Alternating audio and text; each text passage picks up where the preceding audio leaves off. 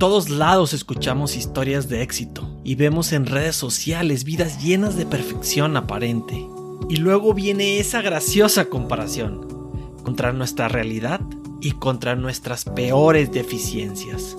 Se amplifican las imperfecciones, se incrementa la inseguridad y se genera parálisis. Contraseña Podcast nos presenta la parte humana de nuestros invitados. Lo no tan presumible, sus malas decisiones, sus caídas, su cruda realidad. El mundo requiere menos perfección, más empatía, más vulnerabilidad. La contraseña que abre infinidad de oportunidades incluye tanto nuestros dones como nuestras sombras.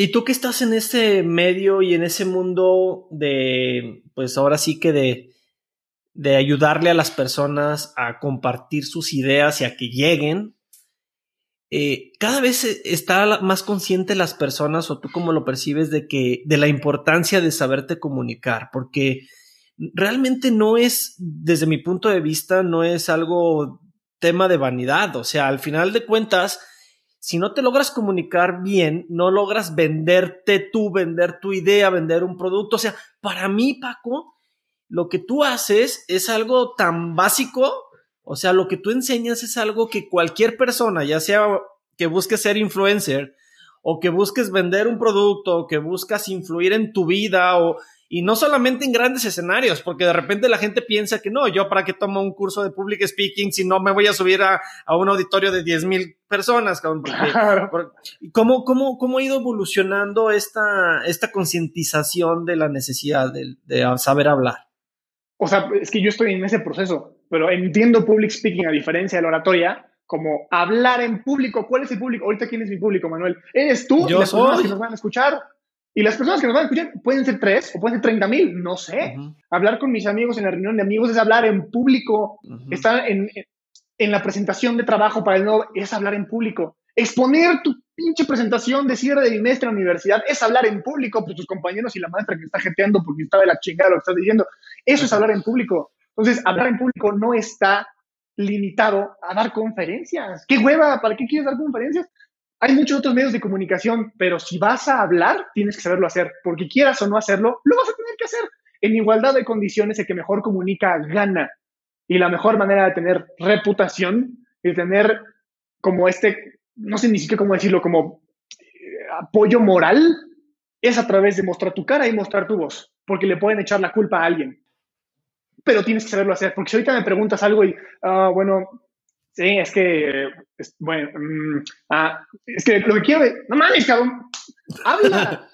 O sea, cabrón, no lo vas a hacer. Y eso, y eso pasa en conferencias y con tus amigos. O cuando quieres ligarte a una niña o a un niño. Cuando quieres pedir un café, eso es hablar en público, cabrón. Entonces, hablar en público. Estamos diseñados para hablar, hablemos bien, porque nadie nos enseña a hablar, porque nadie sabe hablar, porque venimos arrastrando escuelas del año del caldo que no están diseñadas para hablar en el mundo hipercomunicado en el que vivimos hoy. Así de fácil. Fíjate que hace algunos meses un amigo escribió en el chat de nuestros excompañeros de la universidad invitándonos a tomar un curso para saber respirar. pues mira. Parece gracioso, Paco, pero es lo mismo. O sea, como, como, como toda la vida hemos respirado, pues creemos que ya sabemos hacerlo. A ver, tú y yo y todos respiramos, pero la pregunta es, ¿realmente sé hacerlo? Porque ya lo he hecho toda la vida, quiere decir que lo sé hacer o que sé sacar el, provecho que tengo y siento que pasa algo similar con el hablar, porque el, hecho de, de, decir palabras, eso no significa que estás logrando impactar como necesitas o como deberías hacerlo. Sí, puedes hablar y puedes no conectar. Y para eso, pues mejor no hablas. ¿Qué necesidad? El mensaje solamente permea si conecta. Y casi nadie sabe conectar porque estamos muy acostumbrados a solamente hablar, que es como lo que te enseña la oratoria. Por eso estoy tan en contra de.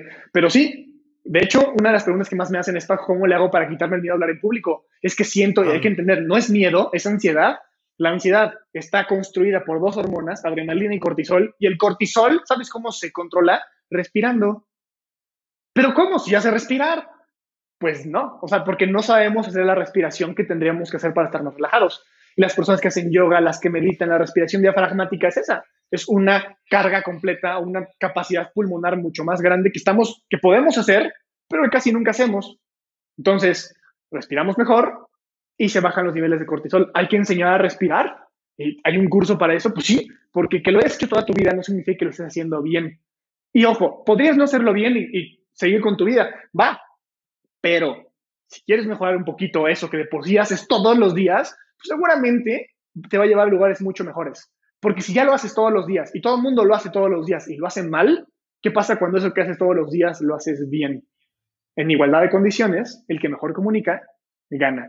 En igualdad de condiciones, el que mejor respira se siente más tranquilo.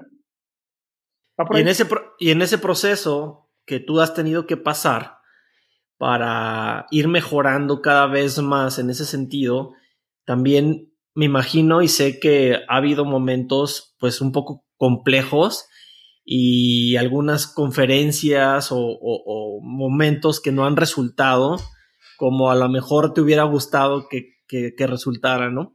¿Nos puedes compartir alguna ¿Alguna experiencia como parte de ese aprendizaje en, lo que te dedicas, Paco, en, alguna conferencia que hayas dado en alguna universidad, alguna escuela que no haya salido como, lo hubiera, como te hubiera gustado, en el mejor de los casos? Claro, ha habido muchísimas que salen de la chingada y, y salgo hasta enojado. Hay dos que me han marcado bastante porque digo, o sea, me han replanteado y lo, ay, sí lo estoy haciendo bien. Y no, a veces ganas, a veces aprendes. Yo he aprendido varias veces a las malas en una de esas, hablar en público tiene muchas gamas. Hay una modalidad en la que puedes hablar con música de fondo. Y de hecho, la conferencia emblema, que es como quieres ser recordado, la doy con música de fondo. Es una música muy tranquila, pero me aventé a ese tipo de conferencias que tienen música como con más punch para empezar a hablar un poco más fuerte y como más entonado, porque es algo que nunca había intentado y lo quería hacer. Y lo dije una vez y funcionó muy bien. Lo hice en la plática TED de la UAP.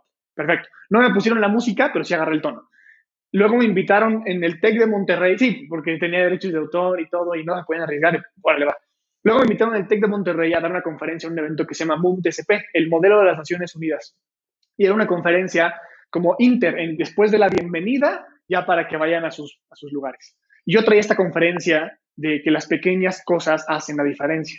Entonces me subí al escenario, pero yo esperaba que pusieran la música y la música no jaló, las diapositivas tampoco jalaron muy bien, yo confiaba en, y sobre todo, los chicos no querían estar ahí. Ya se querían ir, estaban muy inquietos, no querían escuchar lo que yo tenía que decir. Se ve que la conferencia fue como de improviso porque de un día a otro me contrataron. O sea, algo habrá pasado y yo fui eso que llenó y no fui suficientemente bueno. La gente, mira, hace rato te lo dije, el tiempo es oro, la atención es diamante. Porque con tantos impactos publicitarios al día, con tantas notificaciones todo el tiempo, con tanto que podemos decir y buscar y demás, que te volteen a ver es un milagro. Va, pero después, a pesar de que te voltean a ver, no significa que estén contigo. Tienes que pelear contra otra cosa que se llama su cerebro, sus ideas. O sea, yo te puedo estar viendo a ti, pero mi cabeza está en otro lado. Estar presente en cuerpo, por en mente. Muchas personas no estaban en mente. Yo los veía porque parecían zombies. Y muchas otras personas, como descarados que son los jóvenes, que yo creo que sí debería ser, cuando no les estaba gustando lo que estaba diciendo, entonces empezaron a platicar, a sacar su teléfono y demás. Y fue a lo, a lo que yo nunca había enfrentado porque generalmente las conferencias iban muy bien, pero esa no fue bien. Hubo muchas cosas que ven muy mal y al final sí la terminé y todo, sí me aplaudieron y todo, pero fue un aplauso por compromiso y me bajé de un encabronamiento. Es decir, no puede ser que haya sucedido así. Sobre todo porque justo ahí me iban a entrevistar. O sea, había un equipo justo para un podcast que iba a entrevistar después de la conferencia. Y me dijeron, no te preocupes, Paco, te vamos a ver a la conferencia para ver cómo lo haces. la conferencia que di en mi vida, ahí estaban, y yo, o sea, sin y Paco, ¿por qué? ¿Cómo, cómo les hablar en público? Madre, pues, ¿cómo les digo? ¿Con qué jeta si me salió de la chinga? Bueno, esa una. Y la segunda, ah, bueno, ahí aprendí, tienes que ser el, un speaker adecuado para el evento. Y yo no era el speaker adecuado. Ni modo, podré ser muy bueno para hablar en público, pero si no en bonas como el rompecabezas o la pieza de rompecabezas que eres para el macro, entonces por muy buen mensaje que traigas, quizás no deberías hablar tú. Y eso lo aprendí a las malas. Y la segunda fue en el Link Monterrey, la última versión del Link que sucedió, que fue en línea. Me invitaron para dar una conferencia, un Meetup, que era la plataforma. me contactaron por mail y demás, que la querían gratuita y todo. Dije, yo siempre quiero la conferencia aquí en el link. Esta es la oportunidad para dar una chiquita, ¿no? Para un grupo muy reducido de personas. Pues me conecté, me hicieron la publicidad y todo, yo todo contento. Y cuando me conecto al evento, que hasta me compré una cámara para el pinche evento, porque según yo el evento es tan de calidad que mi video tiene que ser tan de calidad. Todo bonito y todo y me conecto y la chica que me va a presentar, ahí estaba como en su cuarto con sus peluches atrás, no sabía ni poner la cámara, internet, no sabía ni cómo me llamaba yo, o sea, no, no, no supo ni decir mi nombre entero, el, el currículum lo leyó mal, se hizo bolas, se conectaron cinco personas, cinco no pusieron su cámara, yo esperaba al menos 100, se conectaron cinco cabrones, ninguno puso su cámara, no me supo decir la chica ni siquiera cuándo arrancaba. Obviamente me arranqué y solamente fueron 20 minutos. Y al terminar, no supo la chica, que es como la nuestra ceremonias, no supo decir, bueno, gracias, no supo decir nada. Yo tuve que, despedirme solito y tuve que entrar a la sección de preguntas y respuestas yo solito y solamente hubo una pregunta. Dije, ya, o sea, la pagué, gracias. Y dije, no, man, o sea, yo que esperaba que estuviera aquí así, ¡ah! Es, es, el peor escenario en el que me he parado. No puede ser que es el link. Entonces, quizás yo no era la persona tan importante como para que la gente se conectara, que esa es una, creo que el 90% de la culpa. Y, las, y la segunda, que el otro 10%, la plataforma no estaba lista para tener conferencistas, porque no había las personas para poder sostener eso. Pero fue un fracaso. Y después de que aprendiste esas lecciones que seguramente te acompañarán por, por toda tu carrera. Toda mi vida. Aquí preguntarte es cómo evitas o cómo aplicas eso que aprendiste para que no vuelva a pasar.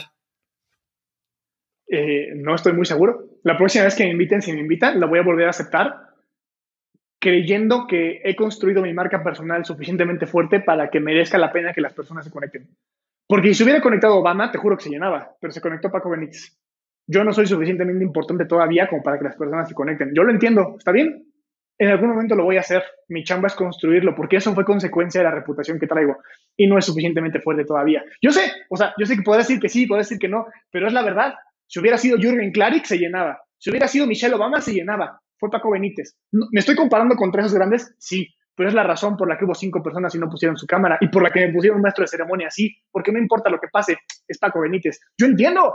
Lo que puedo hacer es construir durante un año algo suficientemente fuerte como para que eso no pueda volver a pasar. La edificación en ese tipo de, eventos es bien importante porque muchas veces la, la audiencia ni siquiera sabe si el expositor es un 6, un 7 o un 10, porque tú, tú hablas de figuras bien importantes que todos conocen, pero, pero estamos hablando de, de, un, de, un, de un grupito de personas que todos conocen, pero a todos los demás dependes más de la edificación del mismo evento que, que, de, que de la que de la fama de las personas, ¿no? Si, si, si alguien te edifica correctamente, si te da la importancia correcta, la gente se va a conectar porque, porque el que organiza el evento, Paco, sabe el valor que tú le puedes aportar a su audiencia. Entonces, como sabes el valor, a ti te, te conviene y quieres ayudar a tu audiencia para que se conecte. Entonces, me imagino que, que por ejemplo, en el primero de los, de los casos que me que me compartiste ahorita, una de las formas de, poder evitar que vuelva a pasar es conociendo mejor a la audiencia, Paco. O ya, ya llevas algún filtro para cuando te invitan saber si eres el correcto o no para ese tipo de audiencia y para esa conversación. Claro, y eso ya lo he hecho. no sabes la cantidad de gente que me ha invitado por LinkedIn, por Instagram y demás a dar conferencias para foros en los que yo no soy experto. Oye, Paco, va a haber un congreso de emprendimiento y demás. ¿Quieres dar una charla de emprendimiento? Yo no doy conferencias de emprendimiento. O sea, perdón, me encantaría, hasta te pagan y todo, pero yo no soy el speaker adecuado. Oye, va a haber un evento de innovación y demás, y me gustaría que haya esa conferencia. Yo de innovación, ¿qué diablos voy a saber? Por muchas ganas que tenga de hablar, si yo no soy el speaker adecuado, voy a hacer que pierdan su tiempo. Si se conectan 100 personas y me voy a aventar 50 minutos, hay 5.000 minutos desperdiciados ahí. Solamente porque yo quería subir la foto a Instagram, qué grosería de mi parte. Ya lo he explicado. Me invitan al evento, la pregunta, ¿quién organiza? Edad de personas, ¿cuál es el objetivo del evento que están buscando? ¿Qué otros speakers hay? Y si yo no embono ahí, por muchas ganas que tenga de ahí, por mucho que me vayan a pagar, pues no, gracias, porque la voy a cagar. Y no se trata de eso, el evento tiene que ser bueno. Y en el caso del link, o sea, es el link, tú sabes que quien sé que se va a parar ahí tiene que ser bueno. Pero hasta yo, cuando fui hace dos años físicamente, no escuché todas las conferencias magistrales, porque quien iba a hablar, yo no lo conocía, yo no sabía quién era y ese güey qué escuché solamente tres conferencias de gente que sí conocía, porque ya los quería escuchar, pero los escuché por quien son ellos, no porque estaban en el evento. O sea, yo pequé de lo mismo que me estoy quejando. Entonces yo tengo que construir esa fortaleza para, no importa si estoy en el evento de aquí en la esquina, es Paco Benítez, güey, hay que ir. no importa si estoy en Exma o en Nink Monterrey, es Paco Benítez, güey, tengo que escucharlo, voy a comprar el boleto por él. Ese es mi objetivo y lo tengo que construir y eso toma tiempo. Yo estoy dispuesto a dedicarle tiempo. Sé que no es de un día para otro. Al menos ya pisé Link. La cara, sí, estuvo horrible, sí, ya lo pisé. ¿Cuántos pueden decir eso? Para mí es un, es un win. Inc. Monterrey, órale, va. Ahora vamos a estar ahí de mejor manera para que eso no vuelva a suceder. Y, y al final del día, pues obtuviste dos beneficios de esa experiencia y es justo de lo que nosotros hablamos en el podcast. O sea, es... Claro. Vience ese miedo o utiliza ese miedo, esa, esa, como tú lo comentaste hace unos, hace unos minutos, ese miedo conviértelo en algo positivo, velo desde la perspectiva positiva para estar ahí, para aprovecharte de ese check de que ya estuve en Link y, y, de que me dio un aprendizaje muy duro que nunca se me va a olvidar porque fue en ese escenario. Y pues cada vez tienes menos que perder porque ya has pasado por momentos que sabes que puedes, que puedes pasar a través de ellos sin que pase nada, como nos decía en, en, el, en el episodio anterior Nacho Rincón. Aquí lo importante es tener claro y saber, Paco, que no hay pedo, que no hay pedo. O sea, muchas veces la regamos, hacemos cosas que, que, que no terminan siendo lo que buscábamos que fueran. Pero, pero si no, si no nos matan, pues no hay pedo. Y si te matan, pues tampoco hay pedo, cabrón, porque, porque ya, pues ya no, estás, cabrón.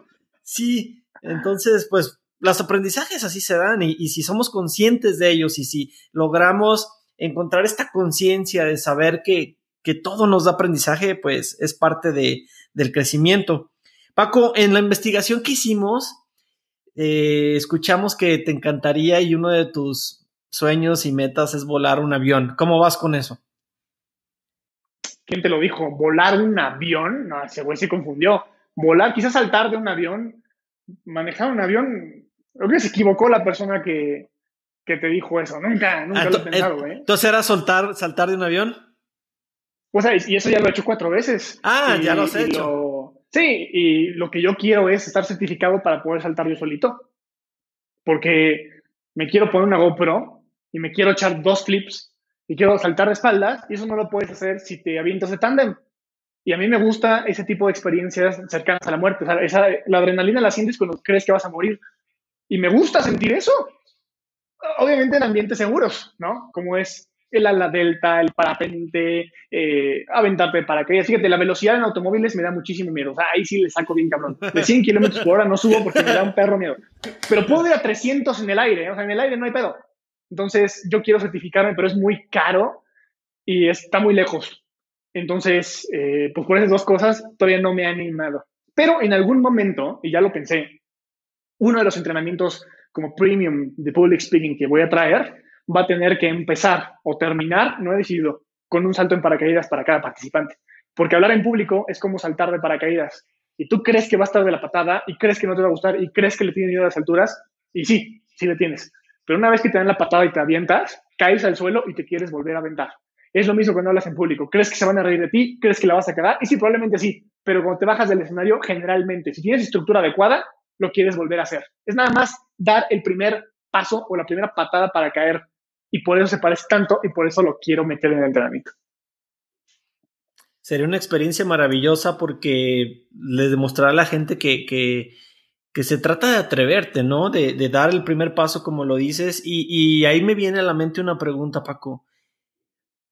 ¿Realmente es difícil desde tu perspectiva que alguien pueda tener un rendimiento razonable hablando en público. O sea, yo sé que, que termina siendo que termina siendo tema de practicar y de hacerlo, ¿no? Pero, pero tú, lo has, tú lo has mencionado como un hard skill. Entonces, quisiera preguntarte, eh, ¿qué, tanta expectativa pueda tener una persona que nos está escuchando y que le gustaría eh, mejorar un poquito digamos, sus resultados hablando en público? ¿Qué tanta expectativa pueden tener de que lo puedan hacer? Lo pueden hacer súper fácil. Digo que es una hard skill, sé que es una soft skill, pero tiene estas matices de hard skill porque sí se puede medir. O sea, cuando hablas mal en público, se puede medir. Y cuando hablas bien en público, se puede medir de manera distinta y un poco subjetiva a veces, sí, pero sí podemos decir quién habla bien en público y quién habla mal en público. Y lo sabemos por las mismas razones todos. Entonces, tiene esos matices. Pero ¿sabes cuál es la ventaja de por qué las personas sí pueden tener un gran rendimiento? Porque como nadie sabe hablar en público y todos son oradores, la cancha está regalada. Es como si estuvieras compitiendo contra otro equipo en fútbol y no tienen piernas ni brazos y el balón está en tu cancha. Pues sí, o sea, estamos acostumbrados a ver jugadores así que parecen tan mal, sin ofender a nadie, pero para efectos de la analogía. Pues sí, y dices, no, este cuate se mueve bien rápido y qué golazo metió. Sí, pero pone a Cristiano Ronaldo y vas a ver que nos da tres vueltas y mete 500 goles. Tú puedes, bueno, quizá no Cristiano Ronaldo, pero sí puede ser Zlatan, igual de bueno, ¿no? Puede ser muy buen jugador porque las condiciones del juego son muy mediocres porque estamos acostumbrados a presentaciones mediocres y aceptar eso como el estándar de calidad. Cuando revientas ese estándar, y es facilísimo reventarlo, la gente se da cuenta. Tú pones la vara más alta y nadie la puede alcanzar, porque toda la escuela que traemos se llama oratoria y como te dije, ya está muerta. Entonces sí, pequeños cambios en tu manera de hablar hacen que el estándar mediocre que tenemos se eleve muchísimo y te das a conocer y te voltean a ver. Porque empezar diciendo, bueno, ¿Cómo están todos? Espero que súper bien. Soy Paco Benítez, ya me presentaron. Eh, yo sé que la saben. Estoy encantado de que estén aquí, estoy muy emocionado por ver a todos. Y bueno, vamos a hablar ahorita un poquito de, mi vida privada, ¿vale? ¿Les parece? Arrancamos. ¿Qué te parece esta presentación? Suena bien, ¿no? Entre comillas suena bien, pero está de la chingada.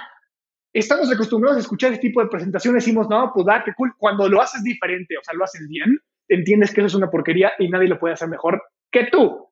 Así que sí, si te pones a practicar y puedes entender cómo funciona, realmente puedes tener un resultado muy grande, porque la competencia no es tan grande una vez que lo sabes hacer. Para que no empieces agradeciendo todos los, a todos los del jurado y que dures 10 minutos ahí, ya, ya no tienes posibilidad de que te vaya y todos ahí. Sí, sí, hasta el jurado ya está muerto. hasta ellos. Hasta que ahora sigo yo, cabrón, no he dicho ni mi nombre. Entonces, hay pequeños tips que pueden ayudar y, y, que seguramente pueden hacer la diferencia en, ayudarnos a compararnos contra nosotros mismos, ¿no? Porque yo siento que un error que normalmente cometemos las personas es el, querernos comparar contra, contra otras personas. Entonces, cuando tú dices, no, es que yo no soy bueno para hablar, pero eh, comparado con quién, con quién te comparas para saber si eres bueno o si eres malo, porque somos muy injustos, Paco. O sea, vamos a una conferencia, fíjate, yo tenía, eh, hace años fui el director, fundador de una empresa de redes de mercadeo y como tú sabes en las redes de mercadeo, pues una de las habilidades o una de las eh, situaciones que debes de, tratar de, de, implementar de una buena manera, pues es influir correctamente en un escenario con algunas personas. Entonces, típico, ¿no? Que fulanito ya se hizo diamante, que se hizo eh, rubí, que se hizo, que, avanzó un rango y lo pasas al escenario. Los que están abajo dicen, no, pues es que yo nunca voy a contar, a poder contar una historia como la está haciendo él. Es que mira qué bonito habla, es que mira cómo me inspira, es que, a ver, no te compares con cómo hizo, cómo dio su conferencia el hoy, porque él no comenzó como, como hablando como lo está haciendo hoy, porque ya lo hizo hace 50, ya lo hizo 80 veces, o a lo mejor en este año lo ha hecho 100 veces y no sabes que ha contado la misma historia 80 veces. Entonces, muchas veces es solamente un tema de comparación. Claro, juzgamos a las, a las personas por el 1% sin ver el resto del 99%. Y esa persona seguramente empezó donde empezaste tú. O puede ser que no, ¿eh? que también tenga muchísimos privilegios y que la haya roto sin tener que esforzarse. También se vale, también pasa. Aquí la cosa es, si te vas a comparar, ¿para qué es? Porque yo ahorita dije, bueno, si hubiera sido Michelle Obama, si hubiera sido Obama, o sea, me comparé con esos grandes, ¿no? Y obviamente voy a perder. Pero ¿para qué me comparo? ¿Para hacerme menos y para decirme, no, pues yo no puedo y nunca voy a? O para decir, oye, pues a mí me gustaría estar allá. O sea, creo que siempre tienes que tener una meta hacia cuál caminar y la comparación te ayuda a saber qué tan cerca estás con la meta. Pero tenemos que entender una cosa. Si tú comparas tu 1% con el 100% de alguien más, siempre vas a perder. Si te vas a comparar, es desde el principio. Siempre, te comparas con alguien mejor, no con alguien peor. Así que siempre que te comparas, pierdes. Pues sí, si de por sí vas a perder con la comparación, es entender que lo estoy comparando para saber qué tan cerca estoy de hacer eso que me gustaría hacer. Pero ojo, no puedes llegar a hacer lo que hace esa persona a través de criticar a esa persona. O sea, si se sube al escenario como tú te quieres subir y dices, nah, es que seguro es esto, es que este cabrón, ¿qué? Es que seguro. ¿Cómo puedes criticar a la persona que está haciendo lo que a ti te gustaría hacer? Es como criticar a ti mismo del futuro. Admiras lo que hace, critiques en todo caso la idea que está diciendo, porque creo que esas siempre tienen que ser criticables, pero tomas lo que te sirve para escalar a ese lugar. Si te pones a criticar nada más y justificar esa situación en la que estás, sin conocer realmente lo que hay detrás, porque puedes estar equivocado, puedes acertar, entonces nunca te vas a mover. Compárate para perder, pero sobre todo para saber qué tan cerca estás de ahí. Va por ahí. Excelente, Paco. Vamos a, ya casi terminamos, pero me gustaría hacerte dos preguntas referentes al emprendimiento, a ver qué opinas con, cosas muy concretas. Claro. Para empezar, un emprendimiento en base a tu experiencia, si un cero fuera tener únicamente la idea y un 10 estar con todas las variables completamente controladas, ¿cuál crees tú que sea el punto óptimo para poderte animar o que debería una persona arrancar, eh, darle para adelante? Uy, qué difícil pregunta. Yo creo que nunca tienes todas las variables cubiertas porque ni Coca-Cola puede. O sea, no puede. Entonces, creo que tiene más que ver con la voluntad y la capacidad de poder ejecutar la idea que tienes y entender las variables que te afectan en el camino. Porque si esperas a tener todo perfectamente armado antes de lanzar, nunca vas a lanzar, porque siempre hay algo que mejorar. Pues por eso los negocios siempre mejoran y caminan y demás. Algunos para bien, otros para mal pero la idea no sirve si no la ejecutas. O sea, puede haber muchos, muchos thinkers, pero si no hay doers, pues de nada sirve la idea. La primera vez que la idea tiene efecto es cuando se verbaliza, cuando tiene, un impacto por primera vez cuando se verbaliza con otra persona, porque ya genera un impacto en ti. Y la segunda vez que tiene un efecto es cuando ya te pones a caminar sobre ella. Entonces, la idea no sirve de nada si no te pones a hacerla. No te puedes poner a hacerla esperando que todo esté controlado. Así que más bien, con el mínimo indispensable, arráncate y date cuenta si realmente es lo que querías. Y esa ejecución como tal, ¿crees que sea más conveniente desde tu perspectiva? No hay fórmulas perfectas. ¿Crees que sea más conveniente hacerlas desde una perspectiva de seguridad, teniendo un empleo y tomando algunos momentos extra trabajo para ir trabajando en ese emprendimiento? ¿O crees que sea más adecuado renunciar por completo a lo que estás haciendo y, lanzarle todas las canicas y todo el enfoque al nuevo emprendimiento? la primera opción. O sea, es la opción que los gurús no te van a decir, pero creo que es la más, la más sensata, por Dios. Si pones todos los huevos en una canasta y la canasta te cae, te quedaste sin canasta y sin huevos y sin la otra canasta. O sea, tienes que tener algo. Mi, suegro, hace, hace muchos suegros, mi suegro me decía, tiene que haber un goterito. ¿Sí? Mira, me quedo con lo mejorcito de mi relación. tiene que haber una gotera, algo que te esté dando una gotita daba constantemente que te sirva para impulsar el molino que estás construyendo. Si te sabes hacer el molino, y se te acaba el agua, no vas a tener la gota que lo pueda seguir impulsando. A medida que tu, tu primer emprendimiento empieza a agarrar potencia y le gane al segundo, o sea, más bien al trabajo que tenías, entonces ya puedes renunciar y meterle todos los huevos acá. Porque si con cuatro horas te está dando esto, pues con ocho tiene que dar al menos pues, el doble en teoría, ¿no? Pero si no está funcionando, perfecto, te diste cuenta, lo probaste y fracasaste sin perder la seguridad que necesitas. Hay mucha gente que puede renunciar porque tiene atrás un background que los puede sostener tiene inversiones o tiene dinero o sus papás los pueden apoyar o no tienen que gastar nada y pueden renunciar a todo. Pues están en un cuna de oro. Perfecto, se vale. Por eso, si la tienes, úsala, cabrón. Pero si no, aguas, porque si el tiro te sale mal, y ojo, en emprendimiento seguramente te va a salir mal, tienes que tener un lugar a donde poder regresar con seguridad. Yo no renunciaré a mi trabajo por emprender. Más bien me desvelaría un poco o me esperaría un poco más temprano, si es que está en mis posibilidades, para empezarle a meter a eso. Y luego veo si funciona o no. Excelente, Paco. Voy a decirte unas palabras y me dices lo primero que se te venga a la mente, porfa. Vale. Fracaso. Rojo. No sé. Crecimiento. Árbol. Vender. Ay, traje. Miedo. Morado. Éxito. También traje. Qué raro, ¿verdad? Pero también traje. Trajiste muchas cosas hoy a Contraseña Podcast. gracias. gracias, Paco. Eh, para, terminar, necesitamos hacer tu contraseña, tu contraseña personal y esa la vamos a obtener muy fácil. ¿Cuál es tu principal don, Paco? Hablar en público. ¿Y tu principal sombra? Confiar demasiado en los demás. Esa es nuestra contraseña del día de hoy, Paco. Esa es tu contraseña que queremos que lleves contigo para que la sepas explotar y pedirte que, que sigas compartiendo con todos nosotros ese don y que esa sombra sirva para apalancarte y ser mejor todos los días. Una frase que, que es tuya y que aplica perfectamente y también quiero que nos la llevemos en el corazón es, eres más chingón de lo que crees, pero para que el mundo lo sepa, primero debes creerlo tú, Paco.